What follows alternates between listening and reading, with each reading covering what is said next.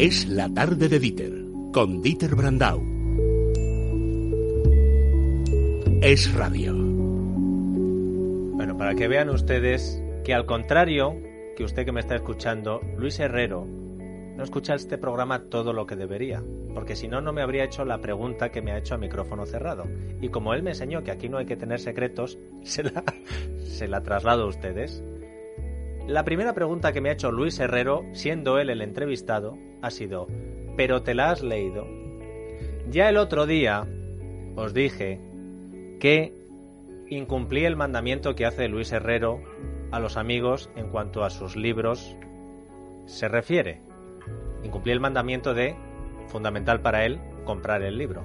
Porque Luis, eso no es verdad. Tú dices que el libro, lo de leerlo es accesorio, lo importante es comprarlo. En el caso de los amigos, sin duda. Correcto. Y yo como he incumplido ese mandamiento y quiero hacer penitencia, ya dije que en la lista de reyes va a haber varios libros. Dejé de pronunciar tu nombre, de Luis Herrero, de eh, La espera de los libros.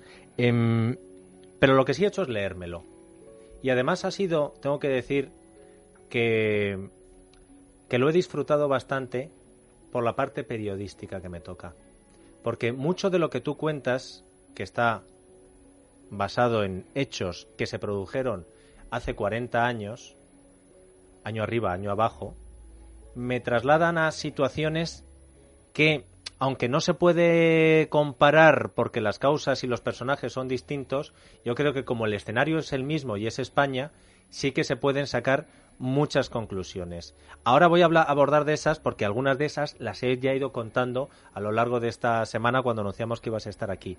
Pero cuando Luis Herrero era el que dirigía y presentaba este programa y yo venía a su tertulia, yo asistía a algo que no entendía. Y era una charla de Luis Herrero todas las semanas con Ana Romero sobre unas cintas, sobre una tal Carmen, sobre que si Carmen por aquí, pero a ver si me traes las cintas, pero tú hiciste, no hiciste. Y años después entendí de qué iba todo eso, que es el origen de este libro, Luis. Bueno, es, eh, digamos, la parte fuerte de ese libro, el origen eh, yo siempre le dije a Ana Romero, Ana Romero es la biógrafa de Carmen Díaz de Rivera. Eh, Ana Romero tuvo la oportunidad de entrevistar a Carmen cuando Carmen ya sabía que se estaba muriendo y cuando Carmen quería contar eh, básicamente los rasgos fundamentales de su vida, de su biografía, de su historia. Y entonces eligió a Ana. Ana era entonces una periodista muy jovencita que no tenía ni idea de quién estaba entrevistando, eso lo confiesa la propia Ana. Y entonces eh, consumieron muchas horas de conversación en el hospital y en la convalecencia, insisto, cuando Carmen ya sabía que le quedaban eh, meses de vida, y tuvo la oportunidad de ser la primera que escuchó en la viva voz de Carmen pues todo lo que había sido su tragedia personal y todo lo que había sido su biografía política.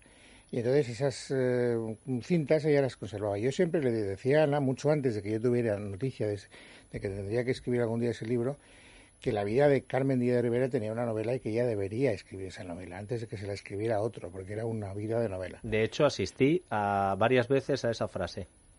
Y entonces, eh, bueno, pues ella siempre, como todas las buenas gaditanas, pues se dejan querer, dicen que sí, que no, no sabes. Te toreaba también bien, Ana. Eso es. Y luego se cruzó, eh, pero por pura casualidad, un encargo de la editorial para que yo escribiera no sobre que inicialmente no me dijeron nada de Carmen de Rivera, me dijeron que por qué no escribía una novela sobre el primer año de la transición. Y ahí es donde encajé las piezas. Es decir, bueno, pues eh, una historia a secas, sin más, o la transición puede ser demasiado indigesta, pero si conseguimos que Carmen ocupe un papel estelar y se puede contar la transición a través de los ojos de Carmen, porque ocupó un puesto muy destacado en aquel primer año de la transición en política española, pues a lo mejor podemos hacer una novela más eh, clásica, más de corte literario. Y entonces le pedí a Ana mm, ayuda y ella, como es buena amiga, me la dejó y ese es el origen de la novela. Bueno, y que la novela ha quedado bien, la prueba es que cuando yo le dije a Luis Herrero hace tiempo, Luis, tendrás que venir a presentarla a Es la tarde, sí, claro, tal, em, le dije, bueno, a ver si cuando vaya por la segunda edición. La novela va camino de la quinta edición. Ya han sacado la cuarta edición, nos ha dicho la editorial. La noticia es que han sacado la cuarta. El camino de la quinta es un. Luego te actualizamos los datos porque a lo mejor la editorial no te da a ti los mismos datos por cuestiones de royalties.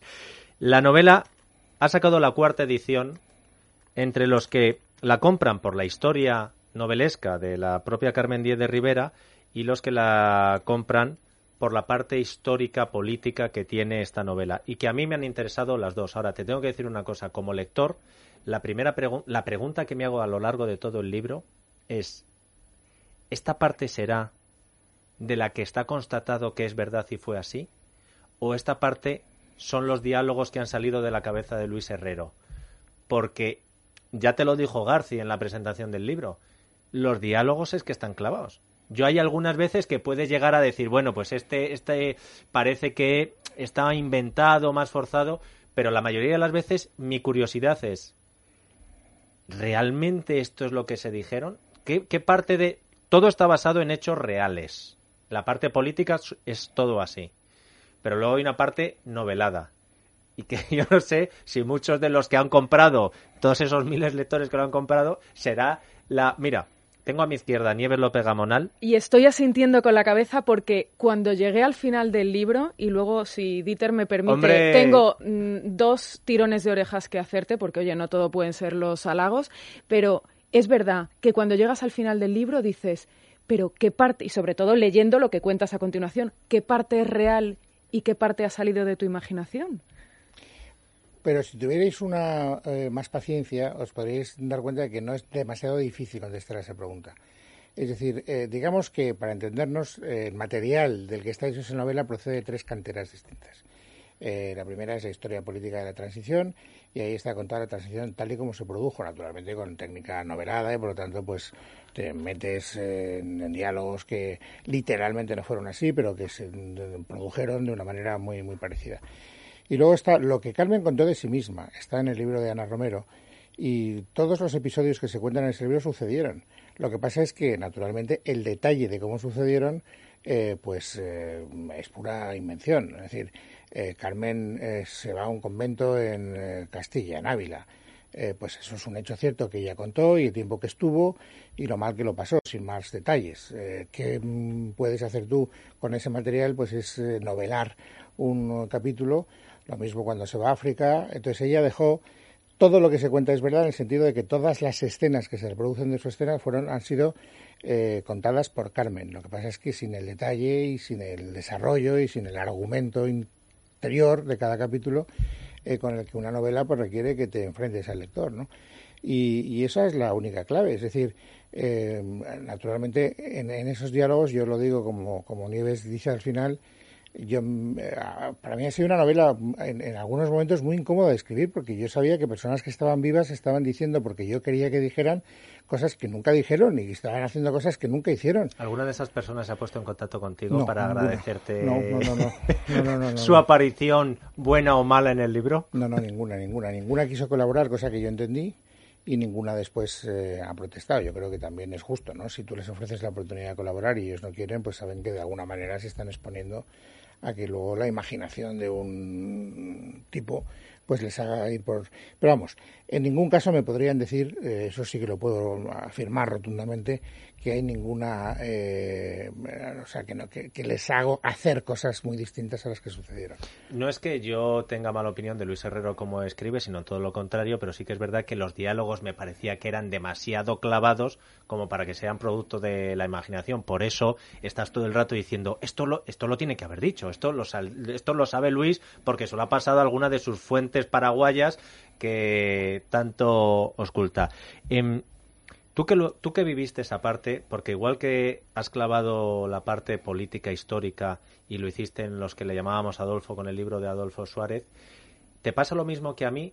Que aunque es verdad que las situaciones son radicalmente diferentes, ¿ves que estamos viviendo ahora mismo en España momentos de trascendencia histórica parecida? Ah, pero es que yo tengo una pequeña ventaja, entre comillas, con respecto a ti, y es que yo tengo memoria personal. Claro, claro, por eso te pregunto. Y entonces ya no es eh, lo que he escrito, sino lo que yo recuerdo. Y, el conocimiento que tenía de algunos de los personajes de aquella época. Entonces, eh, el momento histórico era apasionante, desde luego. O sea, nunca España habrá vivido un momento tan trascendente para lo que era el destino colectivo de tantos millones de españoles, porque se trataba ni más ni menos de hacer que una dictadura se convirtiera en una democracia y además que eso se produjera a un tiempo, en un tiempo mm, vertiginosamente corto y además sin ningún coste eh, de sangre, ni de enfrentamiento, ni de nada parecido. Claro, aquello era una especie de proeza imposible, ¿no? Porque, pero sobre todo lo, entienden mejor. Este es uno de los problemas que tienen ahora eh, los jóvenes actores de la vida política actual, que ellos no se sienten comprometidos con aquello porque no vivieron aquello y porque no tenían, eh, no venían de las referencias históricas inmediatas con las que las personas que hicieron la transición eh, venían, ¿no? Y, entonces no se sienten concernidos por lo que hicieron estas personas. Esta es una, esta es una conclusión evidente. Ni Pablo Iglesias, ni Albert Rivera, ni Pedro Sánchez, eh, Rajoy sí, eh, aunque no sé si se enteró mucho, porque su, su comportamiento no parece especialmente congruente con todo aquello, pero estas personas no tienen muy claro, no saben por qué eh, los las referencias políticas a las que ellos acuden habitualmente para inspirarse o de las que proceden actuaron como actuaron, ¿no? Y, eso es lo que explica que el espíritu del 78 pues esté en la moneda. ellos tampoco se sienten de alguna manera ni artífices ni herederos de ese espíritu. Ellos quieren una España distinta porque consideran que, que aquello pues sí, bueno, sirvió para la generación que lo hizo, pero no para la suya. Em, este libro estaría bien que se lo leyeran mm, algunos de los políticos que has citado tú, Luis, sobre todo para en las situaciones en las que se crean que, que están pasando momentos difíciles en eh, días en los que digan, madre mía, la que me ha tocado lidiar a mí. Claro, tú te pones en el pellejo de Adolfo Suárez y de, esa, de ese año, que a mí me parece muy bien el cargo de Imelda Navajo, porque ese año en el que por pequeños detalles todo se puede ir al traste, y sin embargo no es que salieran pequeños detalles, salían detalles como montañas, noticias en las que cuando un día no te secuestraban a uno de los tuyos, los de la extrema derecha te pegaban no sé cuántos tiros en Atocha, los de la extrema izquierda con los grapos te secuestraban y todo eso se iba acumulando en el mismo día. Y claro, eso lo tenía que lidiar los políticos de entonces, Luis. Claro, pero entre los políticos de entonces, entre los políticos que de verdad querían ir a la, a, la democracia, que eran prácticamente todos, todos los que no venían de la parte dura del régimen, había un denominador común que ahora no existe, que es acometer en conjunto un proyecto común. Es decir, ellos sabían que querían llegar a la democracia y sabían que para llegar a la democracia tenían todos que eh, dejarse alguna de las aspiraciones colectivas de su grupo, de su idea, de su partido en el camino y podía mucho más el objetivo común que el objetivo particular. Y entonces eso pues se convirtió en una fuerza motriz enorme, entre otras cosas porque los ciudadanos de la España de 1977 no les hubieran perdonado que no hubieran llegado a ese acuerdo. Es decir, eh, muchas veces, y eso Carmen lo decía, se cuenta en la novela, pero es rigurosamente cierto, cuando le preguntaban quién fue el gran artífice de la transición. Porque uno siempre piensa en nombres concretos. Unos dicen, pues el rey Juan Carlos, o Adolfo Suárez, o Santiago Carrillo. Y Carmen, sin restarle mérito a ninguno de esos nombres, decía el pueblo español. Y es verdad, porque era una demanda del pueblo español, eran los españoles los que les estaban diciendo a la clase dirigente, tenemos que ser como los son el resto de los europeos. Fíjate, ese es uno de los paralelismos que cuando lo estás leyendo y está sucediendo lo que está pasando ahora mismo, son de los que te hacen pegar el resorte. Dices, estás en la cama y dices, leche, porque es exactamente lo mismo de lo que se habla ahora. Se dice, el rey ha sido el catalizador, el rey Felipe VI, pero ha sido el pueblo español el que ha cogido ya el toro por los cuernos y ha dicho, oiga, que por primera vez vamos a hacer algo para que se visualice en la calle que nosotros queremos esto. Y, y citas tú una frase de Adolfo Suárez, que luego hizo fortuna, lo dices, en la que él habla de trasladar a lo normal de la política lo que en la calle es simplemente normal y que yo no creo que yo, que yo creo que Albert Rivera, cuando habla tanto de Suárez y él pone la figura de Suárez, creo que esa puede ser una de las cosas que está haciendo el líder de Ciudadanos cuando está cogiendo debates que antes Ciudadanos rehuía, como si fuera un, darlo con un palo. Y el hablar de lo del cupo vasco, la desigualdad, el adoctrinamiento, que eso que lo ves ahora y dices, anda, pero si es que está en la calle. Y era trasladar a la política lo que ahora no se hacía. Lo normal en la calle no estaba en lo normal en la política. No, pero es que el problema es que el debate de hoy en día es un debate que no, es, eh, que, no despierta unanimidades. Es decir, eh, ahora mismo se nos dice hay que abrir la Constitución y hay que reformar la Constitución. Y yo siempre pregunto, ¿en qué dirección? porque cuando veo que el Partido Popular habla de reformar la Constitución, veo que habla de reformar unos aspectos de la Constitución. Cuando lo plantea Ciudadanos, plantea otros aspectos, algunos coinciden y otros no. Cuando lo plantea el Partido Socialista, en los eh, puntos fundamentales no coincide tampoco con el proyecto reformista ni de Ciudadanos ni del Partido Popular. Y por lo tanto, y desde luego cuando hablan los catalanes, ya ni te puedo contar, los, los, independentistas catalanes, ¿no? Entonces dices, bueno, he, aquí una muestra más clara, eh, evidente, de que los particularismos, es decir, de que lo que nos separa, de que lo nos divide, mueve más, puede más que lo que nos une. Y esa es la gran diferencia histórica con respecto a la España de 1977. Es decir, eh, a los españoles no les preguntaron nunca si querían 17 autonomías o no, no, no, participaron en el detalle, digamos, de la Constitución.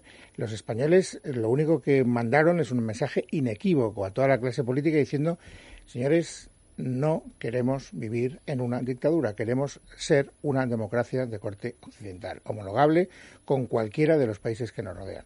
Hagan ustedes el favor de sentarse y de llegar a un acuerdo. Y los propios ciudadanos españoles en el referéndum, primero de la ley de la reforma política y después en la ley que, en el referéndum que refrendó el texto constitucional, eh, les dieron muy buena nota a los políticos y refrendaron su trabajo. Pero el encargo que recibieron era así de sencillo. Y ahora no está nada claro que, eh, que los españoles quieren que este conflicto acabe, es evidente, pero los representantes de los españoles lo interpretan ese mandato cada uno de una manera distinta. Es decir, el Partido Socialista quiere hacer una reforma constitucional de corte federal eh, que no se sabe muy bien eh, que eh, encaja, ¿no? Eh, Podemos lo que quiere es que se reconozca el derecho a decidir, que aunque tú digas lo contrario, que me lo, te lo voy a decir el otro día y me quedé espantado, es exactamente el derecho a autodeterminación. A ver si lo terminas de entender, porque esa es una laguna que tú tienes. y entonces, claro, así es muy difícil que haya un trabajo que sea, digamos, eh, eh, respaldado de manera global, de manera conjunta por, por el, conjunto de la política española.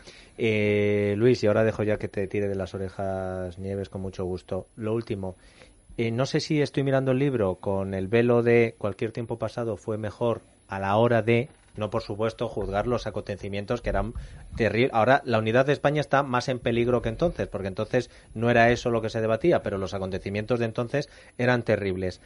¿La clase política de entonces tenía más nivel en todos los sentidos que la de ahora? Y si es así, ¿cómo era posible? Si algunos venían de dónde venían. En líneas generales, sin duda. Es decir, el promedio era mucho más alto que el de ahora, el promedio. Había naturalmente excepciones por arriba y por abajo. Bueno, por arriba no sé si muchas. Yo en este momento no veo así ningún talento especialmente eh, poderoso. Pero en segundo pero eso tiene una cierta lógica.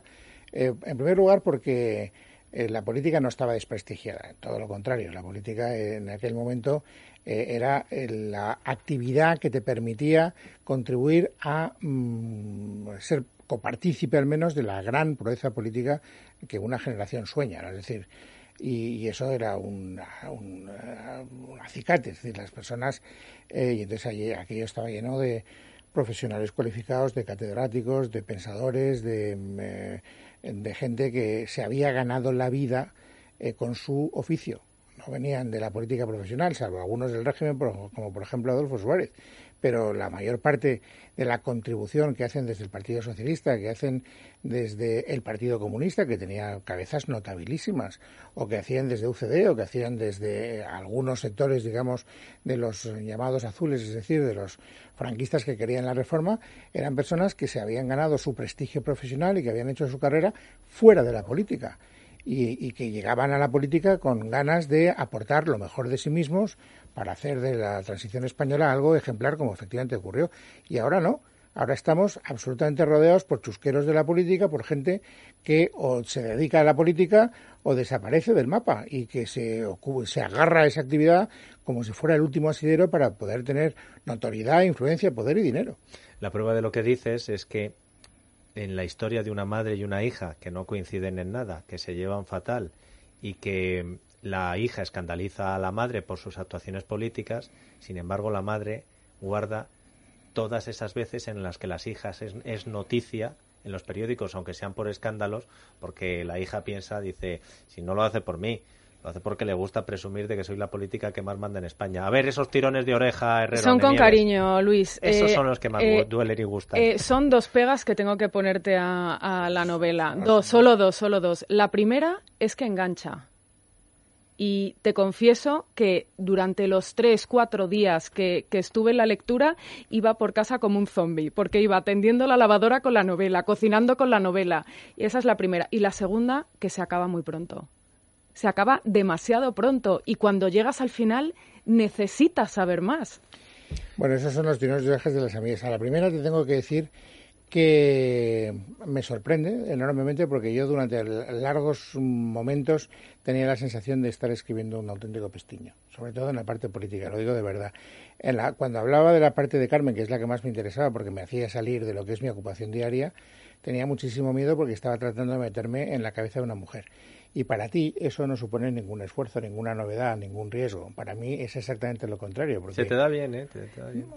No, no creas, ¿eh? Hay mujeres que me dicen, no, no, no nos has entendido. Ah, bueno, pues a lo mejor yo desde hombre creo que se te da bien, porque los diálogos que veo digo, esto solo lo puede y yo desde la mujer, también. Y la segunda pega, eh, tengo que decirte que a mí me, me, parece eterno. O sea, yo no quiero un, un, ejercicio como aquel. O sea, eh, vuelvo a repetir, a mí me dejan escribir una novela y me dicen, tienes un año para escribir una novela, para escribir una novela y esa es tu ocupación profesional y no tengo ningún problema. Pero venir a esta casa, eh, estar en tu horario, sacrificar el fin de semana, eh, quedarte escribiendo mientras otros se van al cine, no puedes salir a cenar porque tienes que escribir, eh, tienes que escribir aunque te duela la cabeza porque si no, no llegas a hacer la programación, y escribir en 10 meses ese libro, te aseguro que se acabó demasiado tarde. demasiado pronto, para mí demasiado tarde. Tenemos que decir, todos los que somos parte de Radio de Libertad Digital, que agradecimos mucho que Luis Herrero terminara el libro porque se le cambió el carácter de una forma increíble. Otra cosa es que es verdad que esto es una especie de fórmula, cuéntame. A través de la ficción te cuentan la historia del país. A algunos la serie de televisión no le gusta o preferirán este tipo de novelas que tienen más rigor periodístico. Em, ¿Y si Imelda Navajo te propone un eh, segundo año de la transición? No. Ahora mismo no. pero... Pues ahora que me he metido en... Vas por la cuarta edición. Tú pregúntale a una recién parida si quiere quedarse embarazada. bueno, conozco una que dice que como le ha salido el niño bueno, que lo mismo 15 más. Siempre, bueno, bien, pero no te lo habrá dicho hasta que se haya recuperado un poco. O sea, eso necesita un proceso de adaptación. Eh, dejé de pronunciar tu nombre. Es la novela de Luis Herrero que yo creo que es un buenísimo regalo para la carta a los Reyes Magos. Para los que no vivieron aquellos años de forma consciente, como Nieves y como yo, pues es una forma de adentrarse en lo que sentían los españoles de entonces. Y para los que sí que los vivieron, pues recordar los tiempos. Que uno piense que son mejores o peores, pues eso ya depende de la vivencia de cada uno.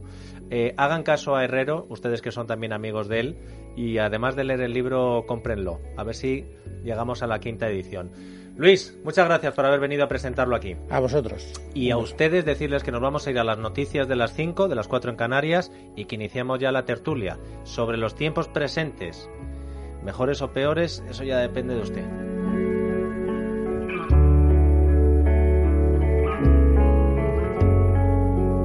Es la tarde de Dieter, con Dieter Brandau. Es radio.